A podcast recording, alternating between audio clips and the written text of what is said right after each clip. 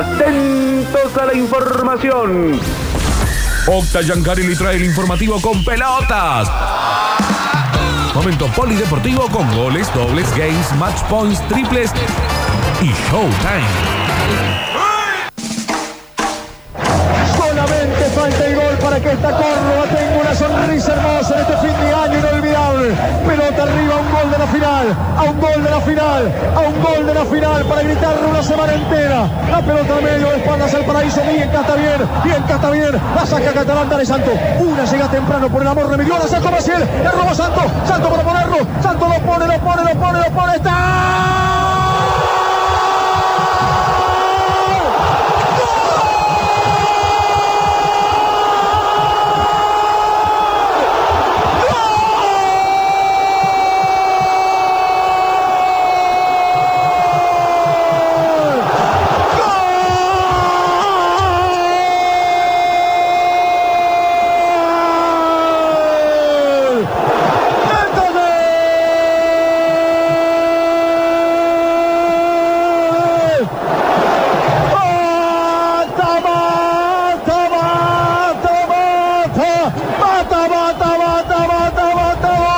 Santos Matador, Santos Matador, Santos Matador, a los 32 minutos de este segundo Algún día lo entenderás, Taceres, algún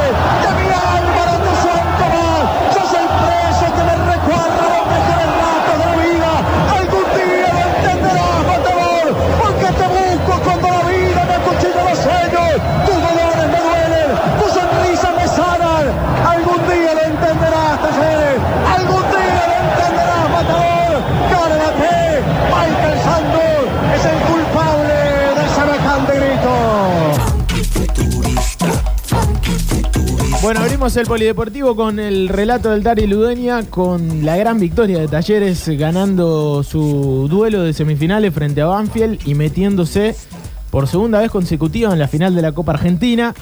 Eh, esta vez un rival distinto, ¿no? Uno, eh, va, yo hubiese jurado que la final se iba a repetir. Eh, finalmente Patronato dio el batacazo y más tarde le ganó a Boca en San Juan.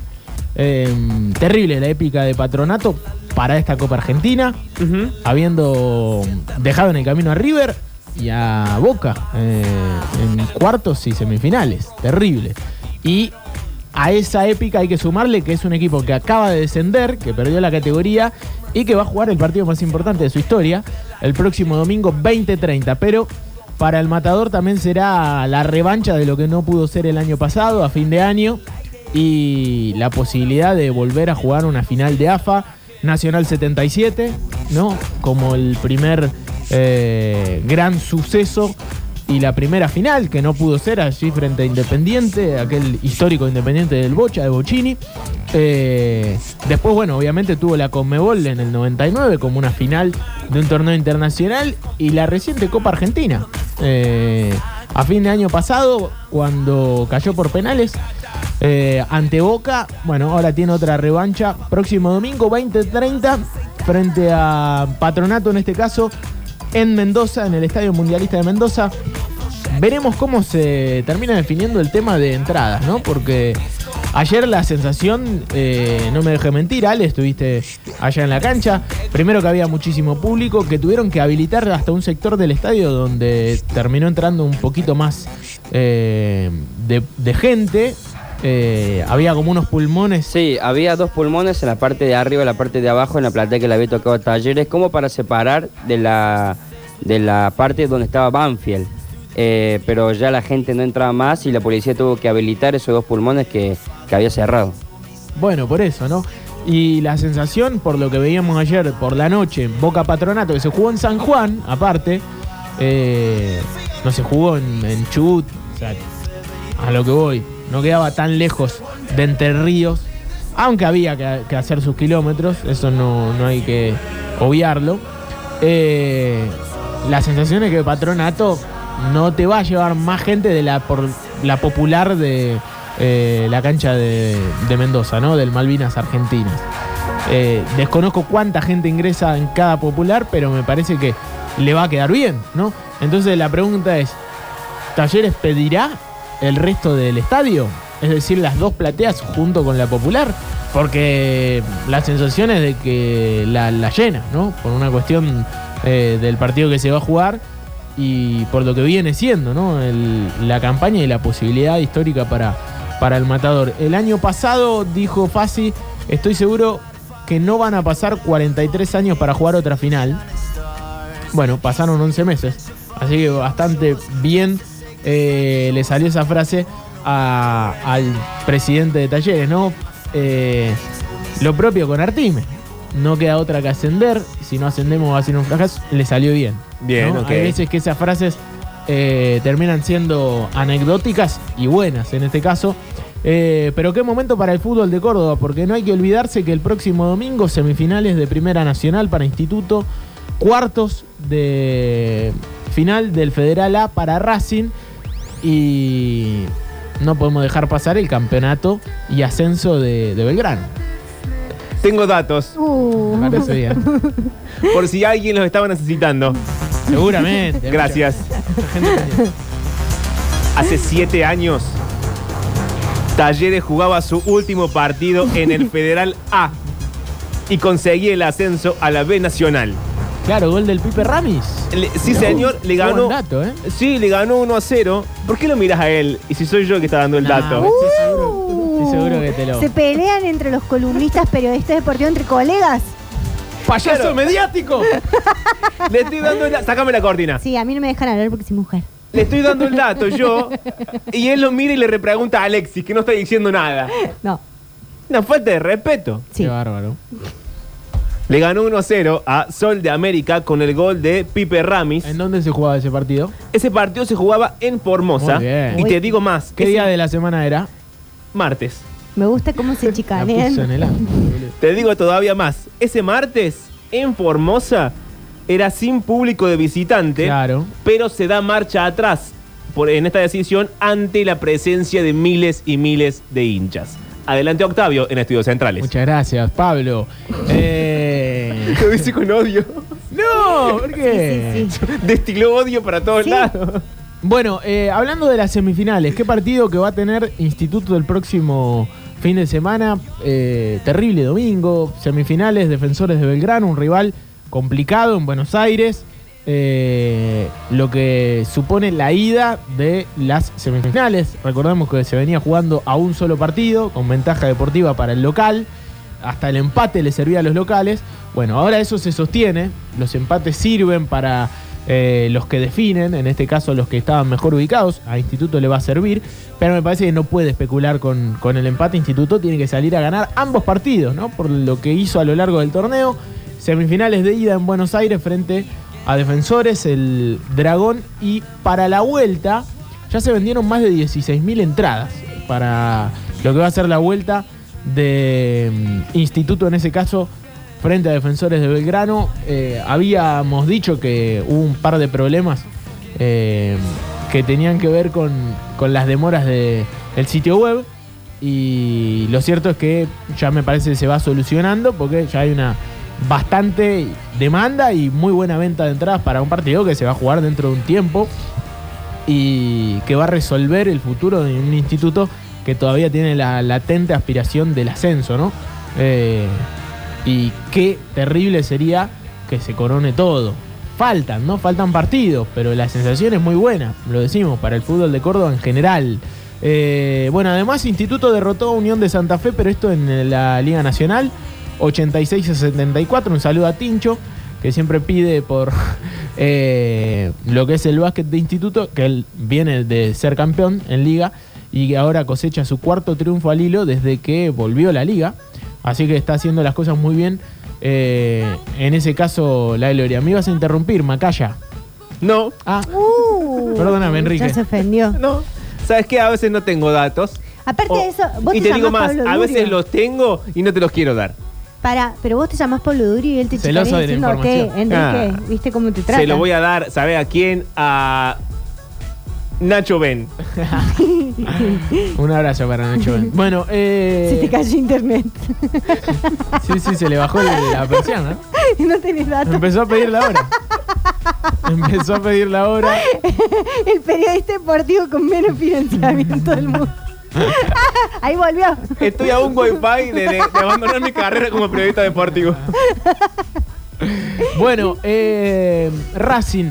¿Se acuerdan que contamos que eh, sobre la lesión de, de Murialdo, ¿no? Una fractura que lo va a dejar afuera. De hecho, él ya se despidió del resto del campeonato para Racing. Es una baja terrible porque era eh, uno de los goleadores del equipo y aparte muy importante en la generación ofensiva de Racing.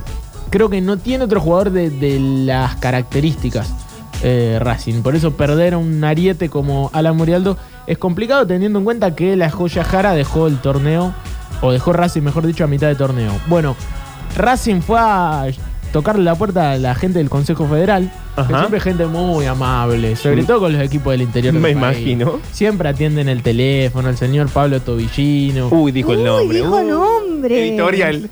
Eh, y demás, que, que siempre están muy pendientes del fútbol del interior del país. Eh, y adivinen lo que le dijeron por el cupo de refuerzo por la baja de Alan Murialdo. ¿Qué le dijeron? No se puede. No. Así que negativa en ese caso para la academia, que de cualquier manera sigue siendo un firme candidato para lo que va a ser duelo del domingo en el Sancho, 17 horas, frente a Central Norte, ¿no? El Cuervo. Eh, Central Norte de Salta, un equipo histórico también, ¿por qué no para la categoría? Hay un, un grande del fútbol de- del norte, por popularidad más que nada. Eh, y ya se sabe quién va a ser el encargado de impartir justicia, que siempre en estos partidos es importante saberlo con tiempo. Eh, bueno, hablamos de el chino, porque así le dicen, El chino. Nelson Jorge Sosa. Eh, Esto es para el partido de Racing. Para el partido de la academia. ¿Tenés data? Tengo datos, Ah, señor. Enrique. Tengo, tengo la- datos La música. ¿viste? porque tengo las autoridades confirmadas del partido de instituto. Mmm, atento, Tincho, que después empieza a joder.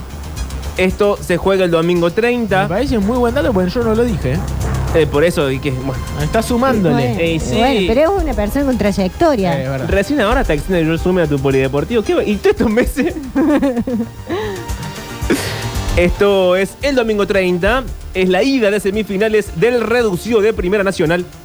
Y juega, por supuesto, contra Defensor de Belgrano. Sí. Las autoridades confirmadas Sí. son. Diga. A mí me gusta darle un tono más hermanesco. Sí, lo veo muy del moro todo. Porque el, el tema del periodismo deportivo es que no tiene narrativa. No tiene suspenso. suspenso, no tiene trama, es una verga. Bueno, el árbitro número uno Sí. es Silvio Truco. El asistente uno Mirá es. Juan del Puello. El asistente dos es Pablo Acevedo. Y el cuarto árbitro, no me dejen mentir, es Andrés Gariano. Andrés Gariano, mirá Sí, vos. señor. Hasta Árbitro acá- muy del federal, ¿no? Sí, ha dirigido bastante en B Nacional ahora. Bueno, entonces Silvio Truco.